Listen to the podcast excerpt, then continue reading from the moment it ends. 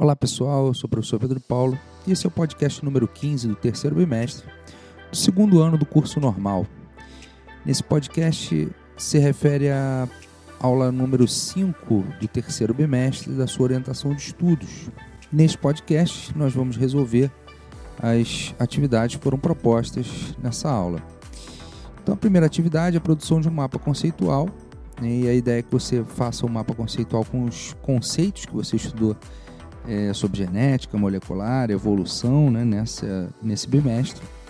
E eu te sugiro que faça o mapa conceitual da primeira aula, um mapa conceitual da segunda aula e um mapa da terceira aula. Depois tente fazer conexões entre esses três mapas conceituais, que vai te dar uma organização legal desse conhecimento.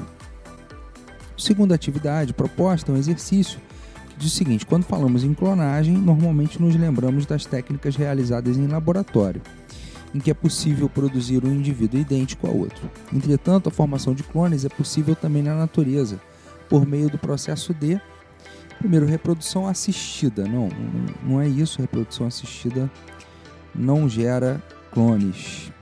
Conjugação não gera clones.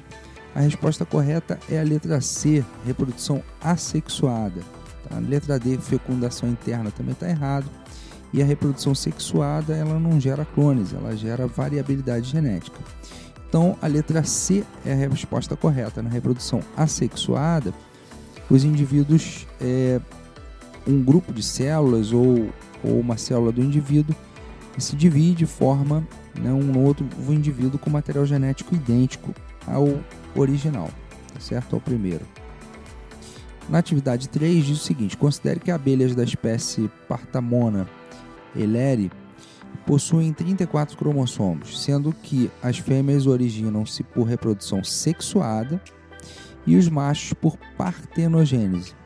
É esperado que fêmeas e machos tenham os nos núcleos das células somáticas respectivamente. Então vamos lá. Então, as fêmeas são geradas por reprodução sexuada, então, portanto, você tem um gameta masculino e um gameta feminino.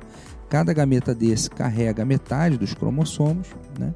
E no final, essa fêmea passa a ter o total de cromossomos daquela espécie, que o próprio exercício diz que são 34 cromossomos. Então, a fêmea tem 34 cromossomos. Já o macho, ele é criado por partenogênese. A partenogênese na verdade, ela ocorre quando um óvulo que não é fecundado tem a capacidade de gerar um novo indivíduo.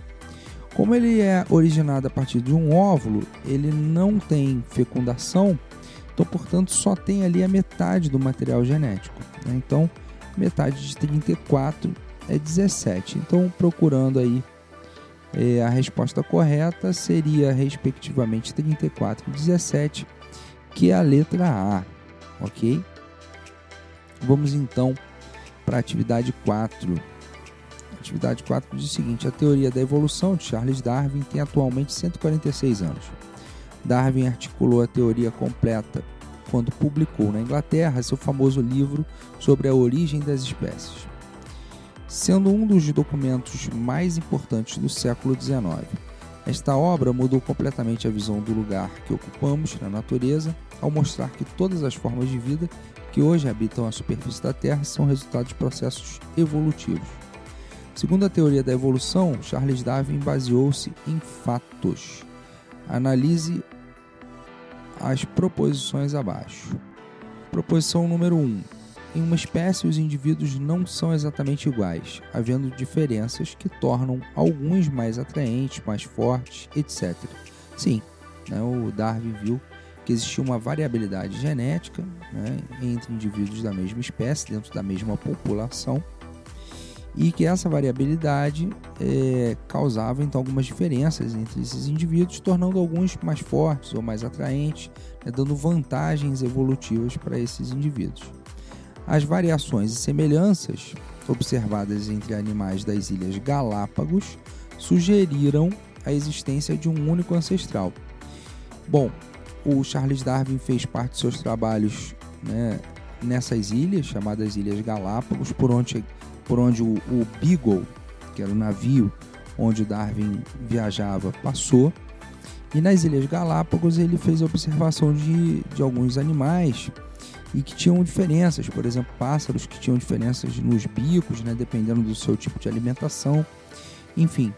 Então, ele viu que a variação e a semelhança observável entre animais existia, eh, sugeria a existência de um ancestral comum, um único ancestral. Está correto, afirmativa 2. Afirmativa 3. A seleção de indivíduos de uma espécie se faz ao acaso. Não, não é isso.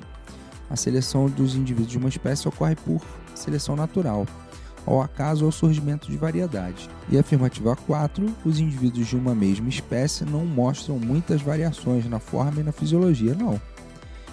Na verdade, você tem variações dentro da mesma espécie né? Essas variações são justamente o que trazem vantagens evolutivas ou desvantagens. Né?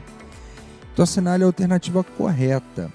Então a gente viu que as afirmativas corretas são a 1 e a 2. E a alternativa que tem a resposta certa é apenas as proposições 1 e 2 estão corretas, que é a letra E. Tá certo? Atividade 5. As mudanças evolutivas dos organismos resultam de alguns processos comuns à maioria dos seres vivos é um processo evolutivo comum a plantas e animais vertebrados. Então, portanto, qual é a pergunta? Dentro dos processos evolutivos, qual é comum a plantas e animais vertebrados? Então, vamos analisar cada uma das proposições. Movimento de indivíduos ou de material genético entre populações, o que reduz a diversidade de genes nos cromossomos. Não, está errado isso. Né? O movimento de indivíduos e de material genético entre populações aumenta a diversidade, não reduz. Né? Então essa alternativa está errada. Letra B. Sobrevivência de indivíduos portadores de determinadas características genéticas em ambientes específicos. Está correto, né? Alguns indivíduos portadores de características que são mais vantajosas para determinados ambientes se adaptam melhor àqueles ambientes. Então é a letra B, mas vamos ver as outras. Aparecimento por geração espontânea. Bom, geração espontânea não existe, né? Aquisição de características genéticas transmitidas aos descendentes em resposta a mudanças ambientais. Não, os seres vivos não adquirem é, características que são transmitidas a partir de mudanças ambientais, respostas a mudanças. Não recombinação de genes presentes em cromossomos do mesmo tipo durante a fase de esporulação. Também não, não seria essa a resposta correta, porque a esporulação é um processo que não tem recombinação de genes, processo mitótico que não tem recombinação de genes, tá certo? E assim terminamos as nossas atividades. Um forte abraço e até a próxima.